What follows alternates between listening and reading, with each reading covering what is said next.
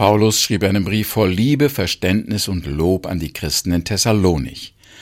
Was meint er aber, wenn er schreibt, wir denken ohne Unterlass vor Gott, unserem Vater, an euer Werk im Glauben? Wollen wir zuerst den Zusammenhang sehen und dazu lese ich 1. Thessalonicher Kapitel 1, Vers 1 aus der Guten Nachricht Bibel. Da heißt es, Paulus, Silvanus und Timotheus schreiben diesen Brief an die Gemeinde in Thessalonich, die Gott, dem Vater und Jesus Christus, dem Herrn gehört. Gnade und Frieden sei mit euch. Wir danken Gott immerzu für euch alle, wenn wir in unseren Gebeten an euch denken. Vor unserem Gott und Vater erinnern wir uns stets voll Dank daran, was als Frucht eurer Gemeinschaft mit Jesus Christus, unserem Herrn, bei euch herangereift ist, wie bewährt euer Glaube ist und wie aufopfernd eure Liebe und wie unerschütterlich eure Hoffnung.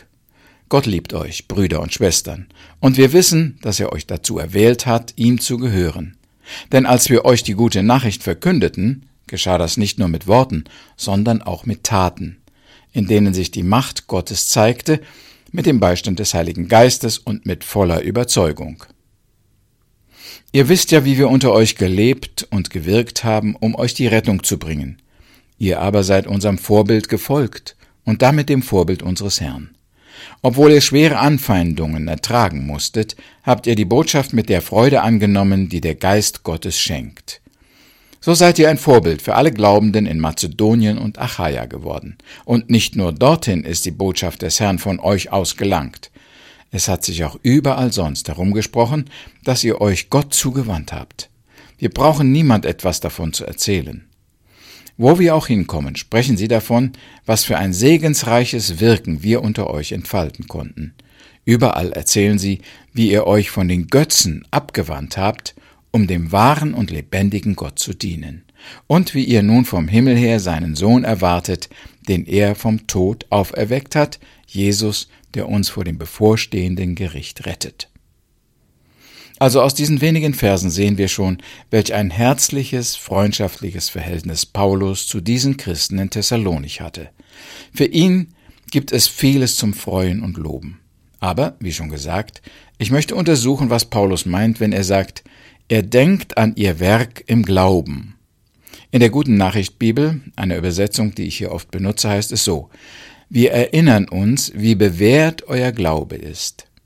Es geht also um die praktische Auswirkung des Glaubens, um die Taten und Werke, die aus dem Glauben der Thessalonicher entsprungen sind.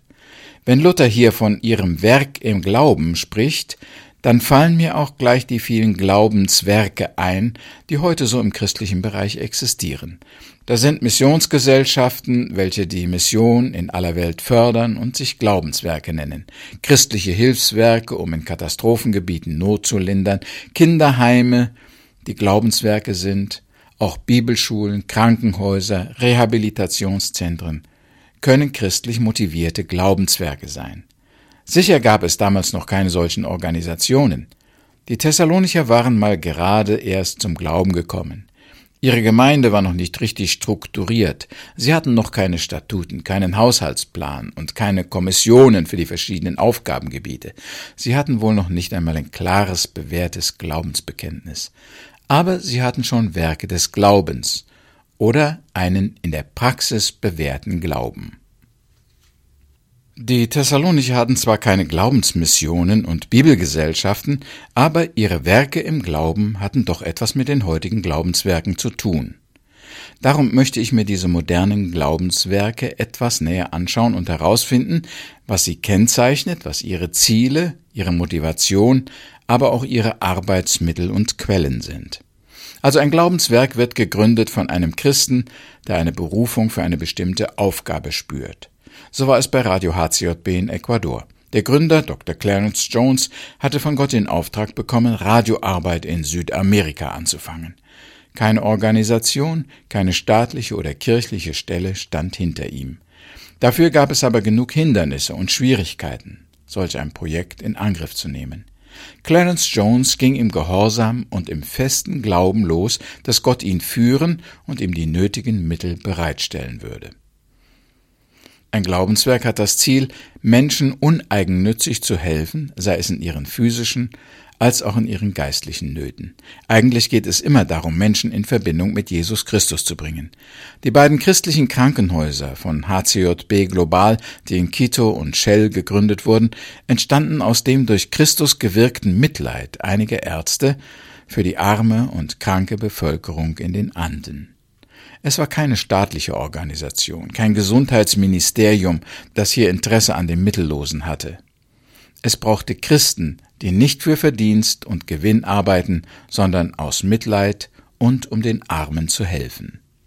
Ein Glaubenswerk lebt von den hochmotivierten Mitarbeitern, die das Anliegen teilen Menschen für Jesus zu gewinnen. Sie sind bereit, dafür Opfer zu bringen und sich mit allen Kräften einzusetzen. Ich denke da zum Beispiel an die Wycliffe Bibelübersetzer, die sich in unwirtlichen Urwäldern niederlassen, oder an Ärzte und Krankenschwestern, die unter schwierigsten Bedingungen arbeiten und in Länder gehen, wo Christen verfolgt und gehasst werden. Sie gehen im Glauben, dass Gott sie berufen und befähigt hat und dass er sie bewahren und Erfolg schenken wird. Ein Glaubenswerk, so wie sie heute bestehen, existiert auf der Basis von freiwilligen Spenden. Da ist kein festes Einkommen durch Steuergelder, durch Produktion, Handel oder interessierte Organisationen.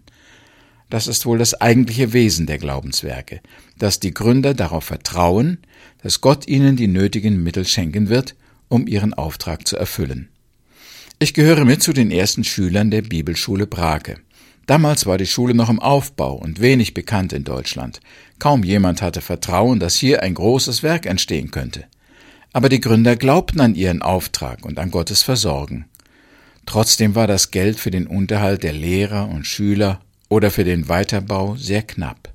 Wir hatten manche Gebetszeiten, wo wir als ganze Schule Gott um die erforderlichen Mittel baten. Dieses Vertrauen hat Gott belohnt und eine große Schule aus den zaghaften Anfängen entstehen lassen. Die Christen in Thessalonich hatten noch keine so großen und weitreichenden Organisationen, aber sie hatten doch Glaubenswerke oder Werke des Glaubens.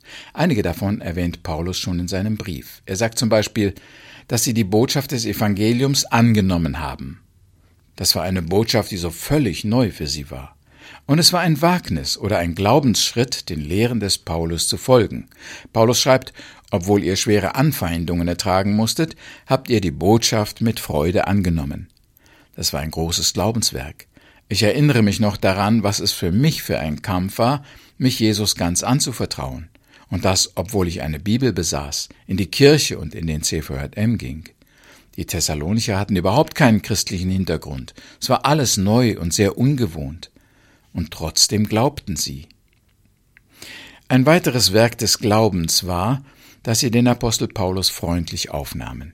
Vielleicht waren sie da noch gar keine Christen nach unserem Verständnis. Und Paulus war kein anerkannter Gelehrter oder staatlich bestätigter Theologe oder Lehrer. Im Gegenteil, er war kritisiert, bekämpft, verachtet und verfolgt worden. Trotzdem nahmen sie diesen Mann freundlich auf, hörten ihm aufmerksam zu und öffneten ihre Herzen dem Gesagten. Das war bestimmt ein Werk des Glaubens. Und wir wünschen uns in Europa wieder solche Werke des Glaubens, wo Menschen den Boten Gottes zuhören und das Evangelium annehmen.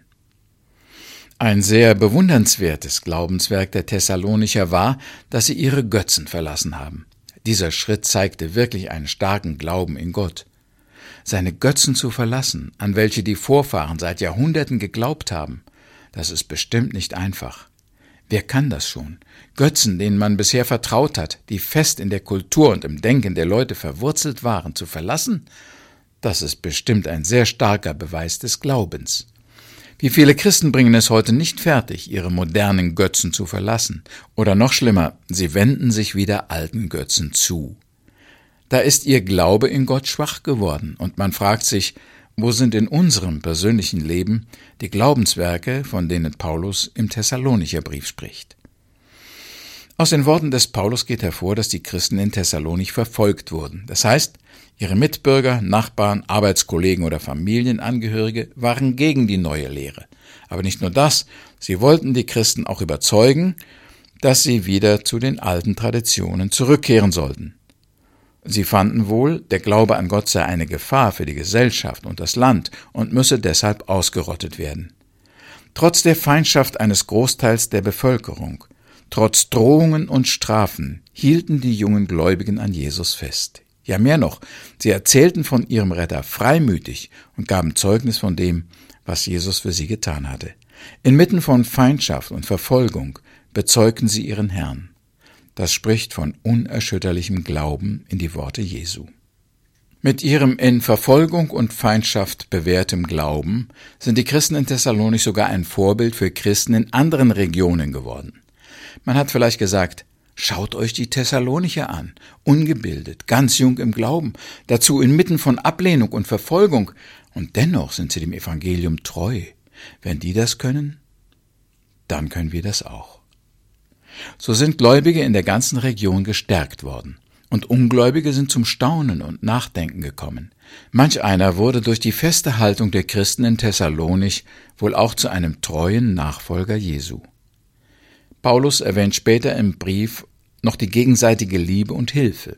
Er schreibt im Kapitel 4, Vers 9, Über die Liebe zu den Brüdern und Schwestern brauchen wir euch nichts zu schreiben. Gott selbst hat es euch ins Herz gegeben, einander zu lieben. Ihr erweist solche Liebe ja auch allen Glaubensgeschwistern in ganz Mazedonien.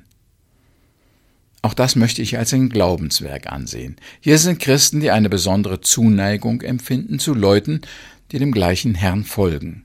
Ihre Zuneigung bestand wohl darin, dass sie die Geschwister beachtet, angehört und geschätzt haben. Sie sahen, wenn es jemandem schlecht ging, wenn er Zweifel oder gesundheitliche Probleme hatte, wenn ihm Nahrung fehlte oder er unter besonders schwierigen Familienverhältnissen litt. Diese Christen besuchten die anderen, sprachen mit ihnen, beteten vielleicht auch mit ihnen und pflegten die Gemeinschaft. Vorher hatten sie bestimmt eher negative, ablehnende Gefühle gegen Menschen, die einem fremden Gott folgten. Jetzt suchten sie ihre Nähe, verstanden sich gut mit ihnen, tauschten Erfahrungen und Pläne mit ihnen aus.